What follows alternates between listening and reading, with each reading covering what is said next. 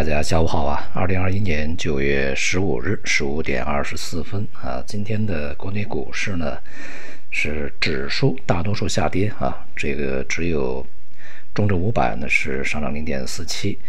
呃，这里面这个跌幅最大的是这个上证五零啊，下跌一点三一，呃，沪深三百呢跌幅也是超过百分之一啊，创业板也是百分之一点一二啊，像这个中证五零里面呢，上证五零里面啊只有。八只个股是上涨，而沪深三百呢是在这个整个里面只有九十五只上涨啊，不到三分之一。而整体来讲呢，沪深两市啊啊，实际上从个股上面看呢是涨多跌少的啊。这样的话呢，也就是再次啊给大家强调了这个整个市场的一个结构分化呀，当前的局面是一个什么情况啊？就是所谓的核心资产呢，前期的这些啊，所谓的这个。这个白马也好，蓝筹也好，它的一个下跌行情啊，和一些这个中小盘股啊，呃，或者说新的一些行业企业的这个呃股票的一个上涨行情啊。今天呢，这个无论是大消费啊，像白酒领跌啊，还是金融地产呢，都是表现相当低迷的。呃，整个市场的这样的一个低迷状态呢，它主要还是经济本身的问题啊。今天也公布了八月份的这个呃。重要的经济数据啊，和我们昨天的预期的是相同。呃，工业生产、消费呢都是相当低迷啊。工业生产呢是同比增长五点三，这个是十三个月以来的最低啊。而这个消费呢是同比增长二点五，这个呢是一年以来的最低。这个二点五这个数字应该说是相当低了啊。虽然说有去年基数相对比较高的这种这个情况啊，但呃也加上像八月份的疫情反复啊。呃，这个等等啊，当然也包括什么这个教育方面的改革吧，啊，正值暑假嘛，这方面的消费也受到抑制，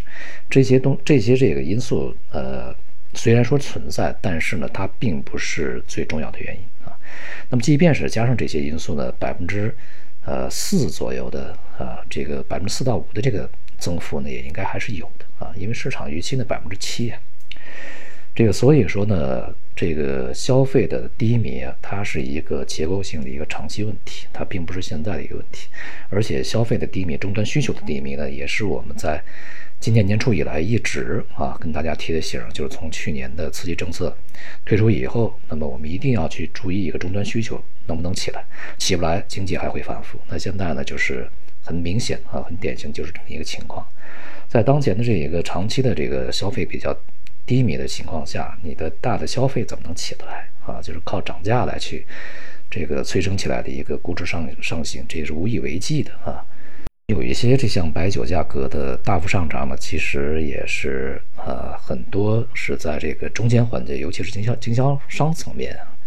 囤货炒作有很大关系啊。这就和这个炒房道理是一样啊，白酒资产化嘛。因此呢，像白酒这样的一个这个呃已经。有一些赋予了它金融资产属性的一种这个商品呢，它的波动呢就要比房子要快得多啊，它的这个波动呢也会大得多啊，这个见显效也会这个非常明显啊。那房子呢可能还是另外一回事儿。那么今天公布这个房价呢也是在这个啊增速啊，呃也是今年里面最低啊，同比增速、环比增速都下来了，这也是房地产调控这个见到一个非常好的效果的一个结果啊。那么因此呢，这个金融地产啊，这些呢也是很难起得来。那么前期呢，就是很多周期股，比如说资源类的这个呃股票，企呃这个上市公司这个价格上涨啊，呃虽然说它是周期股，但是它们的价格的上涨并不是因为周期因素所导致的啊，这个就是逻辑已经一定一定要搞清楚。那么有一些这个在分析里面呢，啊就强调周期股的上涨。但是这个逻辑和年初的逻辑完全是两回事儿啊！这个如果是一个周期的来临的话，那金融啊，这个地产消费他们都会受益的，他们不会是受压制的啊。那么为什么只有资源类的在上涨呢？是因为供给的因素啊，供给的比较紧张啊，这个产能现在受到限制啊，由于疫情也好，运输也好，这方面的原因所导致的，它并不是一个经济周期啊造成的多大的需求所导致的。而在今天呢，像这个啊，新能源里面的风能、氢能啊，这个石油石化啊、开采啊，这个产品呢，还有种业、国防军工、贸易这些板块表现都非常强劲。那么这些板块呢，也是我们在这一段时间以来啊，在今年吧，一段时间以来呢，这个始终是这个重点配置的啊，这样的一些这个板块。那么也是在当前的这个正在享受这整个一个估值向上啊一个过程。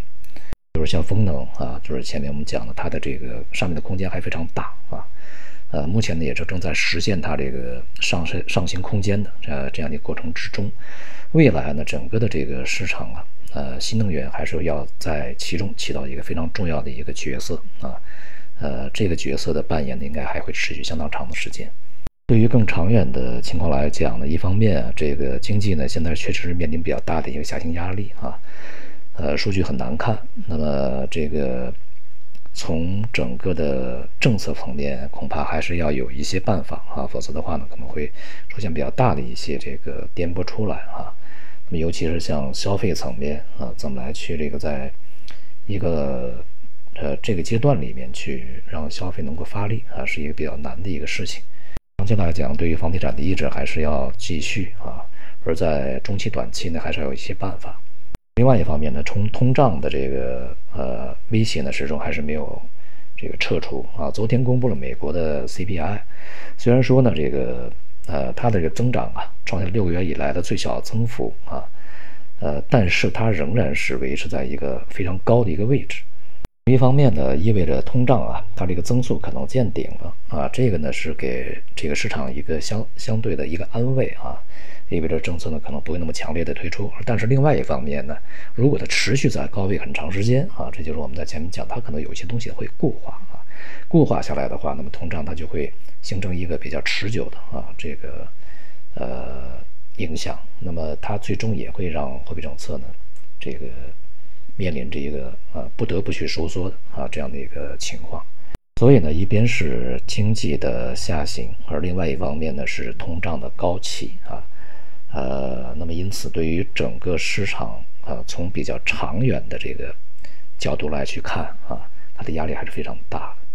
呃，仍然是一些结构性行情，而这些结构性行情呢，我们在参与的过程中啊，其实也是要去时时刻刻啊，准备着它，呃，在未来某一个时间啊时间段呢，就会停止啊，这个结束。总之呢，搞清楚经济运行的大逻辑啊，然后呢，搞清楚这个。结构行业板块运行的小逻辑啊，这个时候呢是很重要的。好，谢谢大家。